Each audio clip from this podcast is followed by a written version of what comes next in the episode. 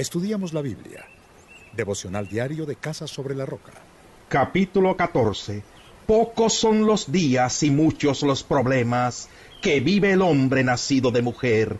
Es como las flores que brotan y se marchitan, es como efímera sombra que se esfuma, y en alguien así has puesto los ojos, con alguien como yo entrarás en juicio, ¿quién de la inmundicia puede sacar pureza?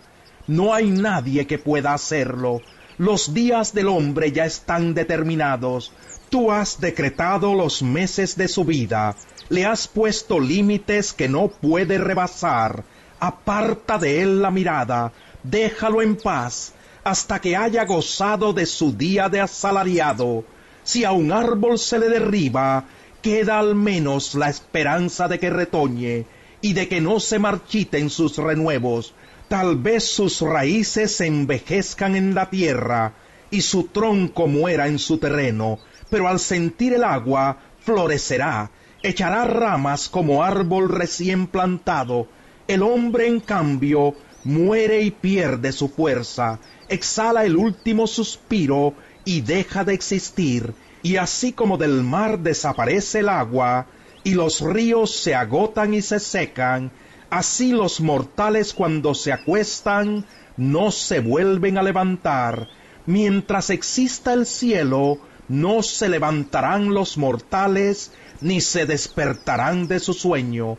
Si al menos me ocultaras en el sepulcro, y me escondieras hasta que pase tu enojo, si al menos me pusieras un plazo y luego me recordaras, si el hombre muere, ya no vuelve a la vida. Cada día de mi servicio obligatorio esperaré a que llegue mi relevo. Tú me llamarás y yo te responderé.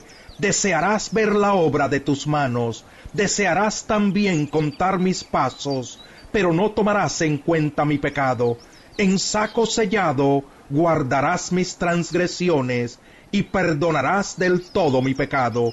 Pero así como un monte se erosiona y se derrumba, y las piedras cambian de lugar, así como las aguas desgastan las rocas, y los torrentes deslavan el suelo, así tú pones fin a la esperanza del hombre, lo apabullas del todo, y él desaparece, lo desfiguras y entonces lo despides. Si sus hijos reciben honores, él no lo sabe. Si se les humilla, él no se da cuenta. Solo siente el dolor de su propio cuerpo y solo de sí mismo se conduele. Capítulo 15 Replicó entonces Elifaz de Temán, el sabio no responde con vana sabiduría, ni explota en violenta verborrea, tampoco discute con argumentos vanos ni con palabras huecas. Tú, en cambio, restas valor al temor a Dios y tomas a la ligera la devoción que Él merece. Tu maldad pone en acción tu boca, hablas igual que los pícaros. Tu propia boca te condena, no la mía. Tus propios labios atestiguan contra ti. ¿Eres acaso el primer hombre que ha nacido? ¿Naciste acaso antes que los montes? ¿Tienes parte en el consejo de Dios? ¿Acaso eres tú el único sabio? ¿Qué sabes tú que nosotros no sepamos? ¿Qué has percibido que nosotros ignoremos? Las canas y la edad están de nuestra parte. Tenemos más experiencia que tu padre.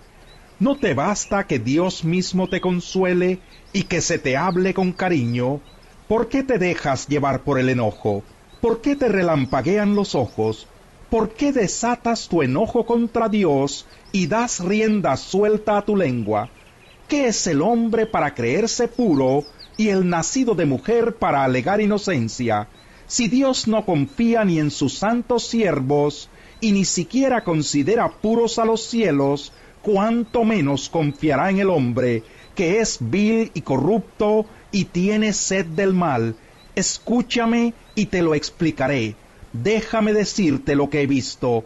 Es lo que han declarado los sabios, sin ocultar nada de lo aprendido de sus padres. Solo a ellos se les dio la tierra, y ningún extraño pasó entre ellos. El impío se ve atormentado toda su vida. El desalmado tiene sus años contados. Sus oídos perciben sonidos espantosos. Cuando está en paz, los salteadores lo atacan. No espera escapar de las tinieblas.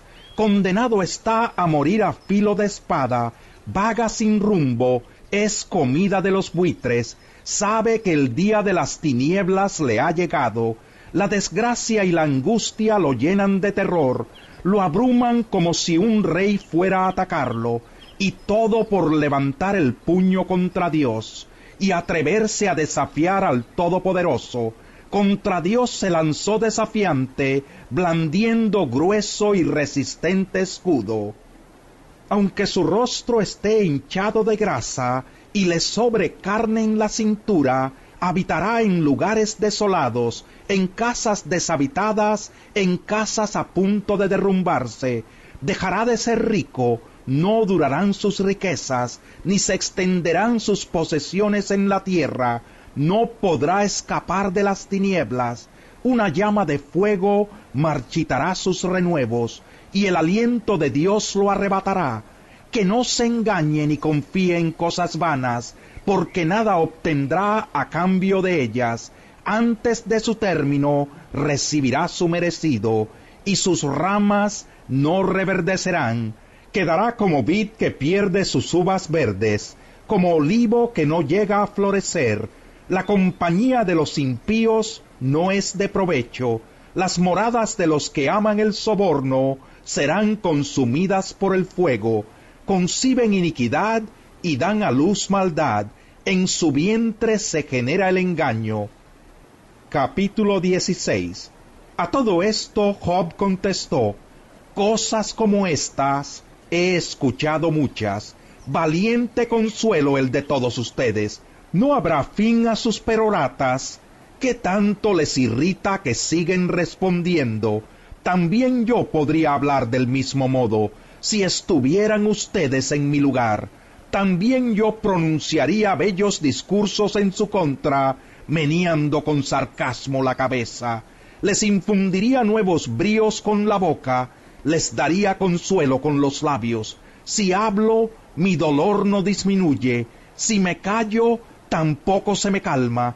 Ciertamente Dios me ha destruido, ha exterminado a toda mi familia, me tiene acorralado y da testimonio contra mí mi deplorable estado se levanta y me condena. En su enojo Dios me desgarra y me persigue, rechina los dientes contra mí, mi adversario me clava la mirada, la gente se mofa de mí abiertamente, burlones me dan de bofetadas, y todos juntos se ponen en mi contra. Dios me ha entregado en manos de gente inicua, me ha arrojado en las garras de los malvados, yo vivía tranquilo, pero él me destrozó, me agarró por el cuello y me hizo pedazos, me hizo blanco de sus ataques, sus arqueros me rodearon, sin piedad me perforaron los riñones, y mi hígado se derramó por el suelo, abriéndome herida tras herida, se lanzaron contra mí como un guerrero. El luto es parte de mi cuerpo, en el polvo tengo enterrada la frente, de tanto llorar tengo enrojecida la cara, profundas ojeras tengo en torno a los ojos, pero mis manos están libres de violencia y es pura mi oración. Ah, tierra, no cubras mi sangre, no dejes que se acalle mi clamor. Ahora mismo tengo en los cielos un testigo, en lo alto se encuentra mi abogado, mi intercesor es mi amigo, y ante él me deshago en lágrimas para que interceda ante Dios en favor mío, como quien apela por su amigo. Pasarán solo unos cuantos años antes de que yo emprenda el viaje sin regreso.